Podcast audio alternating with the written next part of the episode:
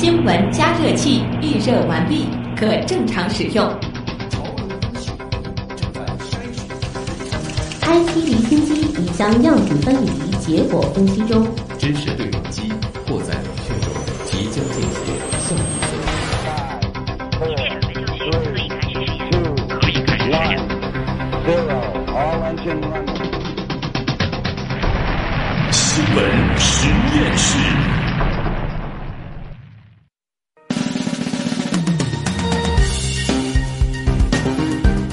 资讯背后有内涵，新闻里边找知识。欢迎大家来到有可能是最长知识的广播新闻节目《新闻实验室》。各位好，我是徐东。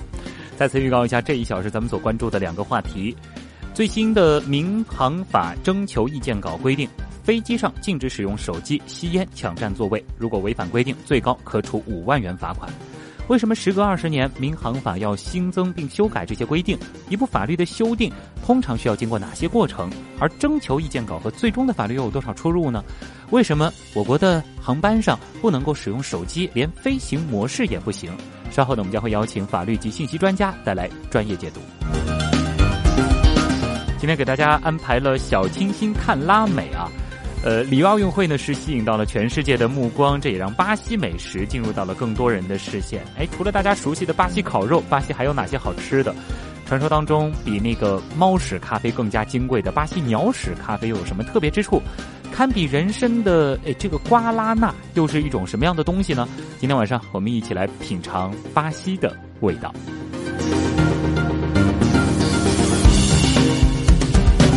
好，也欢迎一下今天晚上在直播间以及我们的阿基米德互动社区里陪伴大家的我们的实验助理盛燕姿。盛燕姿你好，哎，徐东你好，听众朋友们大家晚上好，欢迎大家下载新闻加 APP，在阿基米德关注新闻实验室。每天呢，我们阿基米德的直播帖的下方还有互动规则，大家可以留意参与互动，就有机会获得由格瓦拉生活网提供的全国通兑电影券以及各种惊喜。好，谢谢盛燕姿。接下来呢，我们首先就来关注啊，民航法获拟新规。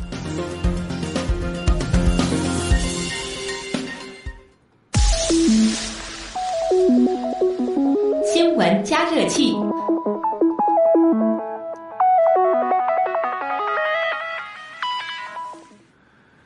这几天呢，国内民航业的相关人士，包括很多经常坐飞机的人，可能都会关注到这样一部新的法规，那就是中国民航局日前公布的《中华人民共和国民用航空法》修订征求意见稿。我国目前的民航法是从一九九六年三月一号开始施行的，二十年之后，终于要有新的调整了。那么这一次调整会有哪些与我们息息相关的内容呢？我们先通过中央台的报道，简单的来了解一下。中国民用航空局日前发布《中华人民共和国民用航空法》修订征求意见稿，对七十八个法律条文进行了修订或删除，新增二十四条。民航专家曾涛认为，这次修订民航法的亮点就在于细化处理了相关法规。在这个亮点里边，我认为最主要的就是做了一些细化。以前就是民航法规里边就是很多东西是方向性的政策，然后在执行的时候，这个不管是航空公司还是监管执法当局，没有明确的这个法律可依，在处置的时候可能会有些困难。现在最大的亮点就是做了一些细化的一些处理。作为最受关注的内容，这次征求意见稿明确了十四种危及民用航空安全和秩序的非法干扰行为。除了在航空器内禁止使用手机、吸烟、抢占座位、值机柜台外，还包括辱骂、殴打机组人员、安检员、机场地面服务工作人员等。如情节特别严重的，最高可处五万元以内的罚款。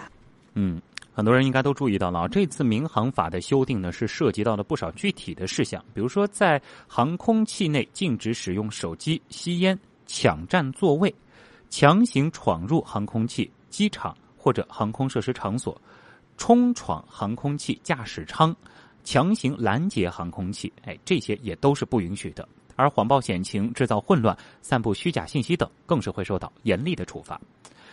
我们先从法律的角度来关注一下，哎，这样子的一条新闻啊，为什么要在修订稿当中增加这样子的一些内容？而我们目前遇到的情况都是如何处罚的？而对于一部法律的修订，又需要经过哪些过程呢？还有人可能也会关心这个。修订征求意见稿和它最终的这个版本会有哪些出入呢？我们来连线一位法律专家，华东政法大学国际法学院郑派老师。那这里可以特别的提一下，郑老师呢，同时也是荷兰莱顿大学的航空法博士。郑老师你好。哎，你好。嗯，呃，首先和大家先来说一说啊，这个很多普通人比较关心的就是这十四种危及民用航空安全和秩序的非法干扰行为，就想问一下郑老师了，这些行为在我们现行的这个民航法当中有相关规定吗？具体都是怎么样的呢？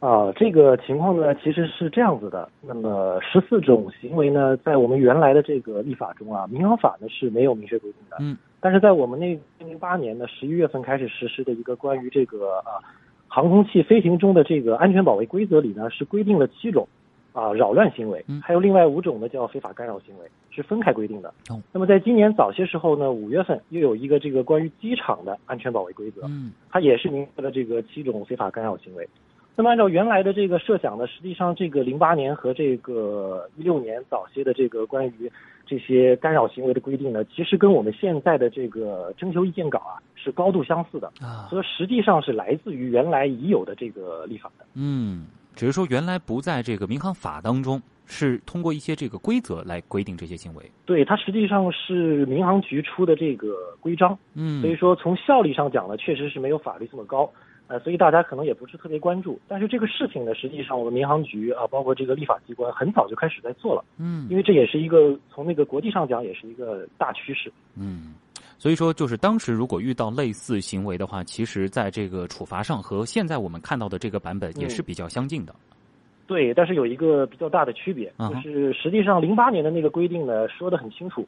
说的是按照我们这个已有的《中华人民共和国的这个治安处罚法》给予处罚，那么构成犯罪的依法追究刑事责任，嗯，跟其他的立法也是比较接近的。但是实践中呢，这一条规定虽然法律依据是明确的，但是怎么处罚这个是不明确的。哦，那么这次这个征求意见稿可能就是比较吸引眼球，包括大家比较在意的，可能就是最后啊，在这个两百条中明确说了一个最高可以处以五万元的这个罚款，对，就一下子大家就就提起神来了，觉得这个好像很严重，没错。啊。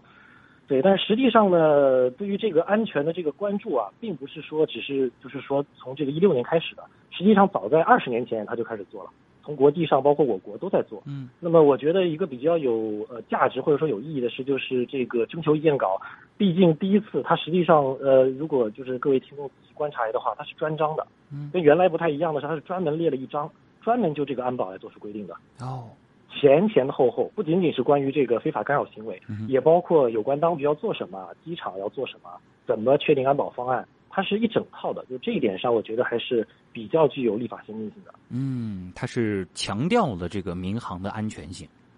对，嗯，呃，有些朋友，嗯，您说，嗯，嗯，是这样子的，因为那个我知道，就是说，包括像我们搞航空法的人也会有这个困惑，嗯、因为机闹啊，包括空闹啊这个现象。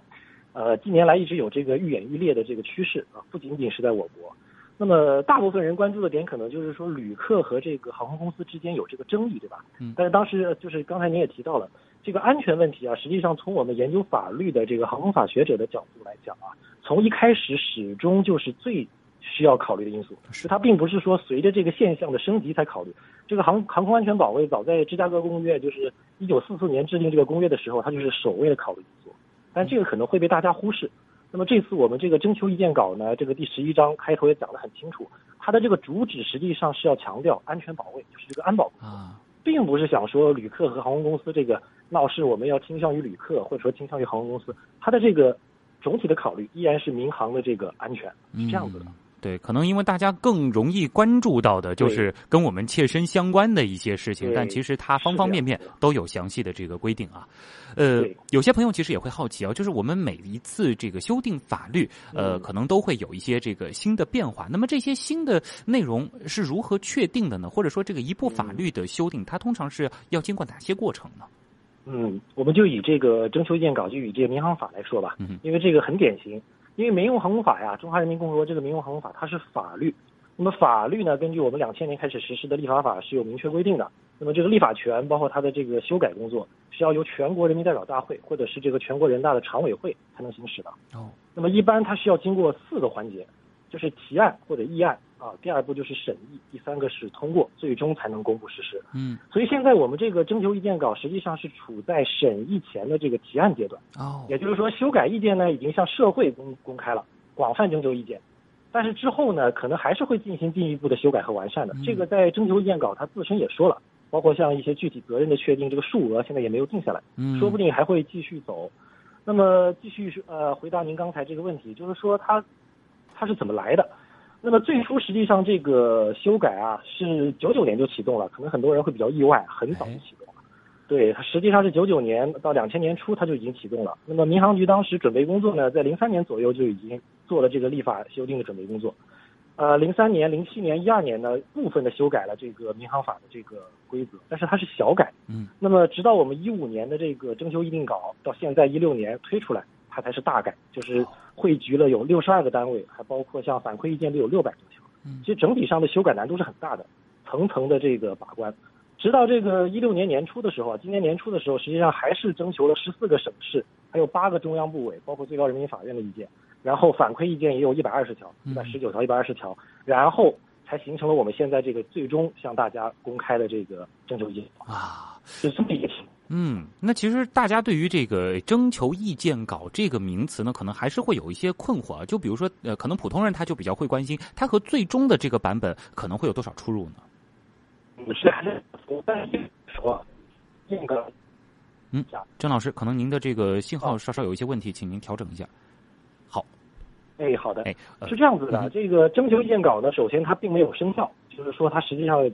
仍处在一个立法的过程中。嗯，那么最终会不会变化，以及说是形成什么样的变化，这个呢都有可能。但是有一点就是说，从这个征求意见呢到最终就是递交审议的过程啊，那么我们这个公开征求意见时间实际上是比较短的。哦你看我们现在这个公开出来，到九月六号就结束这个征求意见。嗯也就是说，即使会有比较大的变化，那么通常情况下也就仅限于这一个月的这个讨论所做出的这个变化。嗯所以我个人感觉呢，呃，通常情况下啊，不会产生原则性的改变。啊，就是当一个征求意见稿已经放出来之后呢，它的大方向基本上是已经确定下来了。嗯但是就一些细节，比如说这些处罚的这个额度啊什么，如果说呃可能专家经过论证之后，因为因为专家论证之后也要考虑到人大是不是能真的把它通过，嗯哼所以会有各各种考虑的因素，会可能发生一定的变化。但是就前面大家很关心的这个十四种啊，实际上是十三种啊嗯，这个非法干扰行为，基本上是确定下来了。因为之前我们已经有了这个已经有了相关的法律规定，并不是说是凭空造出来的，所以说这个基本上不会有太大的变动，我是这么认为的。在这之后还有哪些流程？啊，之后实际上就是人大这个审议通过之后呢，有这个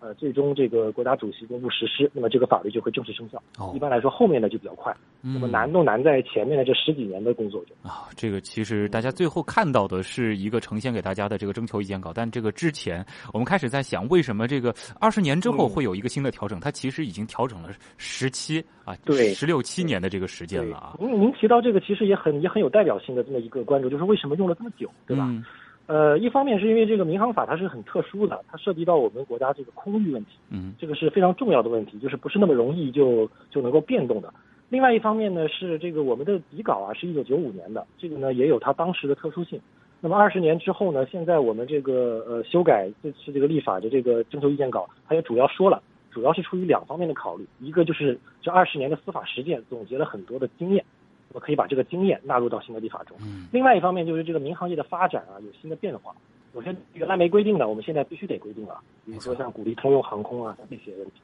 是这么是这么回事。嗯，呃，那这个郑老师，您觉得就除此之外，您看到的这一版的这个修订稿当中，还有哪些内容其实呃也值得大家去关注？除了那些 和我们切身比较相关的，这个其实还是挺多的，所啊以说大家都比较这个关心非法干扰这个问题。但实际上呢，这次啊，就是围绕这个航空方面的，至少它其实列了有将近七八项主要的修改。我这边觉得比较值得关注的呢，除了这个航空安保以外啊，一方面是这个放松经济管制，嗯这个呢可能跟旅客感觉可能就是离得比较远，但是对于我们整个国家的民航业发展是一个很利好的消息。哇，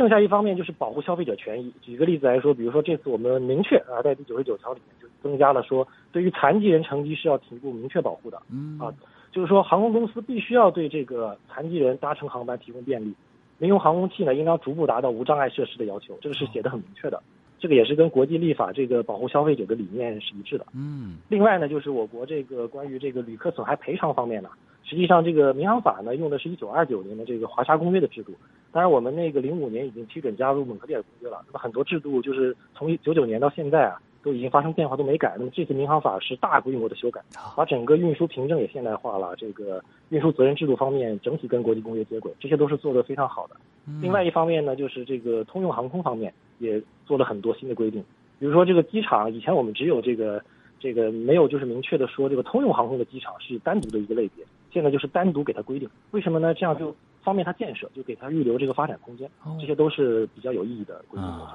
这个其实除了我们这个普通人最关心的以外，真正有意思的、有意义的东西，其实是在这部啊新的这个呃民航法这个修订征求意见稿当中，其实是处处体现了啊。当然，其实也体现出来了一个越来越现代化、越来越跟国际接轨的这样的一个新的趋势。对您说的这个确实是这么回事，就是就是比如说以这个非法干扰这个为例，其实国际社会的立法趋势是完全一致的。嗯，这个是从那个两千年一直到两千一六年都是这样，因为那个我们知道那个国际民航组织近年来做的几个主要的国际公约都是关于航空安保的，包括像二零一零年在北京的这个北京书都是关于非法干扰这些行为的。那么二零一四年那个那个书又是关嗯啊不归旅客，就是那个激闹这些不循规的这些旅客。啊，是这些问题，实际上都是就是接轨的。我们国家实际上在这方面是，我觉得不仅仅是在国内法的层面啊，是参与了一个很好的这这么一个作用，在国际法层面其实也也给他就是增加了很多我们国家自己的这个呃看法和这个发言，包括在这个一零年和一六年啊一四年，对，表达过我们自己对这些行为悲伤。嗯。哎，其实刚好也借着这样子的一个机会啊，也可以向这个公众再一次普及这样子的一些概念，就是这些行为它是违法的，而且它会危及到民用航空的安全和秩序啊，也是提醒大家要慎重慎重。好的，这里呢，我们也再次感谢啊，华东政法大学国际法学院的郑派老师给我们带来的专业分析解读，谢谢您，再见。好，谢谢啊，谢谢。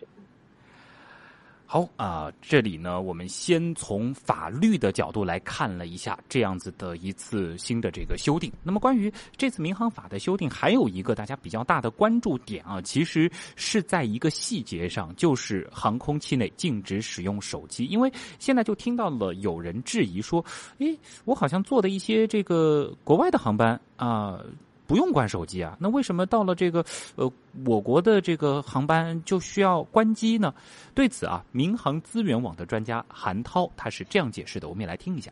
其实国外呢，也不是所有的航空公司、所有的地区都可以允许在飞机上使用手机，而且使用手机其实也必须要在。飞行的模式，那这个实际上是根据技术而言的。国内呢，其实它不是说完全不可以，但实际上法规上为什么不放开这一块呢？因为国内有很多的二三线城市的机场啊，还是用模拟通讯，就是在空地通讯方面没有国外的这么的先进。在飞机起飞和降落的过程当中，这个手机的信号的干扰还是特别的大的。那目前的管理还只能是一刀切，其实也是为了保障安全。嗯，大家听明白了吧？还是技术上的原因啊，也是出于保障大家的安全。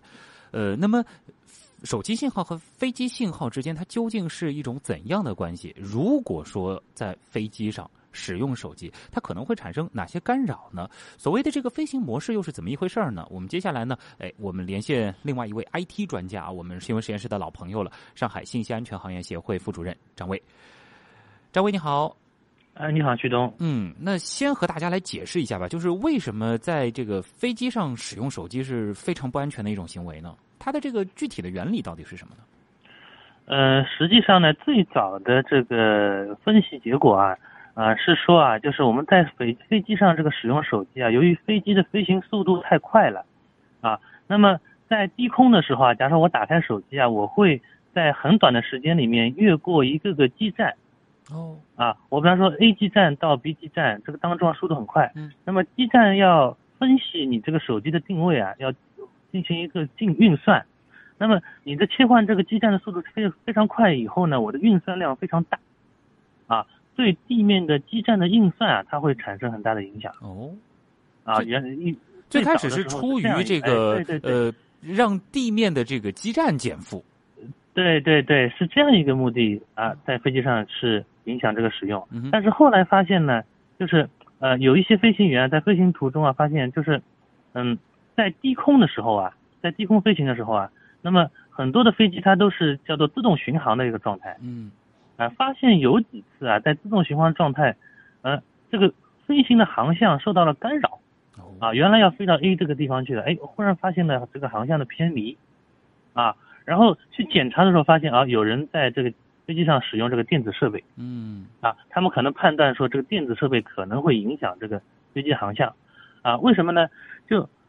由于比方说我我的这个飞机在自动巡航的过程中啊，它是跟地面的这个通讯站啊在进行实施这个通讯的，嗯。啊，假如说你的飞机上还有一些别的一些电子电磁信号的话，啊，它这个过程当中互相可能会产生这个干扰。啊，那么你假如说在飞行在高空呢，还没没什么关系。假如我有发现航向偏离了，我再哎误转过来就可以了。啊，但是在低空的话，哎，我马上要降落了。啊！忽然发现我的航向偏了，嗯，啊，那个这个时候就比较危险了。这个是这个，咱们真不能说这个，呃，万一的事儿啊。它这个其实它带来的这个风险还是非常大的，尤其是在起飞降落的这种时候。对，所以后面就一刀切了啊，就是在那个飞机飞行的过程中啊，我的电子设备不能打开，尤其是在。就是起飞和降落这段时间，对，因为其实前面的这个我们呃给大家准备的这个一个民航专家，他也说到了，就是国内其实大量的二三线城市这个机场使用的通讯技术呢，还是模拟信号技术，所以呢，呃，还是需要在现在的这个技术发展阶段一刀切啊，禁止大家使用手机。那么，其实我们很多人会关心到的就是那个飞行模式，它是什么原理？那开了飞行模式能不能做到零干扰呢？啊，那么飞行模式它叫做离线模式嘛，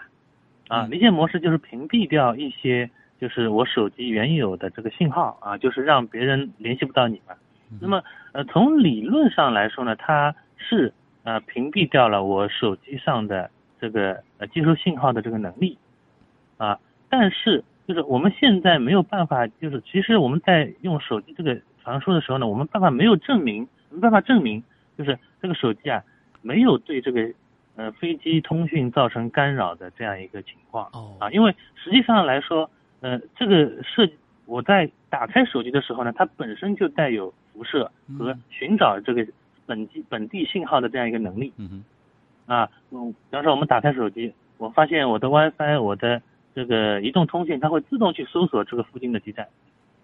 啊，自动去找寻这样一个。这个设备的信号，那么它本身在这个过程中就已经产生了这个呃电磁辐射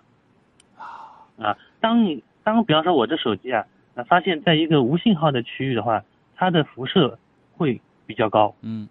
啊会比较高，因为它会自动加大自己的功率去找寻这样的一个信号，啊，那么那么它就会对周边的一些电子设备产生这个干扰，嗯啊，那么从理论上讲，它就是这么一个。过程啊，但是实际上来说，在国外他做了大量的这个实验，也没有办法证明说啊，这个手机会对，比方说移动中的这样一个呃飞机啊，造成很大的这个干扰。嗯，但是也没办法证明说没有干扰，没有办法证明，没有办法证伪，所以这是一道逻辑题。然后再考虑到航空，它是一个要确保万无一失的呃这个事儿，所以说呢，我们现在没有办法证明，也没有办法证伪的情况下，就干脆先进了再说，可以这样理解。对。对，但是现在，比方说，在我们发现呢，国际上有一些国家呢，嗯，已经把这个在飞飞机上使用这个手机啊，嗯，开放出来了，啊，那么，但是它其实也是仅是在对于高空，啊，我我起飞一段时间后在高空啊开设开设出来，啊啊，就是平飞的时候，然后是对使用这个飞行模式，对，可以用飞行模式啊，那么有的也还可以打电话，啊啊，那么这个实际上呢，就是我们看下来还。嗯张威，喂，嗯，可以可以，您继续。喂，啊，就是还是基于一个商业化的一个目的啊，因为呃发现啊，就是很多用户在这个飞机上面啊，因为呃都飞很多有很多急事，嗯哼，啊需要这个打电话，啊，那么在这个阶段呢，我假如说通过人工控制这个飞机运行的话，哎，我还是可以保证安全的，嗯，啊，那么很多国家就尝试啊，在高空的时候开放，就是呃手机这个通讯，啊。可以理解为这是一个有点市场化的行为，对啊。嗯，那么这里其实就提到了，我们前面其实刚才也和大家这个反复说过了，就是说，呃，我们刚才有专家解释说，这个是和机场的通讯技术有关。那么，国内一些二三线城市的机场呢，它可能现在的这个技术啊，相对偏低一些，所以呢，受到手机信号的干扰就会比较大。呃，您觉得是这样吗？嗯嗯，我们国家呢，因为就是从一线城市到四线城市啊，这个相对的这个技术能力啊，它参差不齐。嗯，啊，就是。嗯，比方说在我们一些嗯一线城市啊，北上广深啊，它的机场的这个信息化能水平呢，已经非常非常高了啊啊，但是在一些三四线城市也确实确实比较低啊，所以说我们在使用这个手机啊，对这个机场的影响或者对飞机的影响，这目前来说很难判断，嗯啊，实际上是很难判断，对啊，那么在一些比方说我们刚才那个专家讲的，在一些呃老旧的机场里面用的一些模拟的这个信号传输的过程里面啊。那么会不会造成这个实质性的影响？那么谁都不敢去试一下这个 这个事情。是啊，对。那么为了保证说这个呃，在全国范围里面啊不会出现太大的这个问题啊，那么现阶段我们还是采用了这样一个呃禁止的这样一个策略。对啊，那么等待以后啊，等国际上面这个技术都很成熟了啊，认为在飞机上使用这个手机信号啊。啊，手机不会有太大的影响。嗯，那么到那个时候再开放啊，可能也不迟。对，那其实大家这个为求一个平安啊，也是可以从这个角度去想一想，谁都不希望自己成为那个万一。好，那也再次感谢啊，这个我们的老朋友了，上海信息安全行业协会的副主任张威给我们带来的分析解读，谢谢你，再见。好，谢谢，嗯，再见。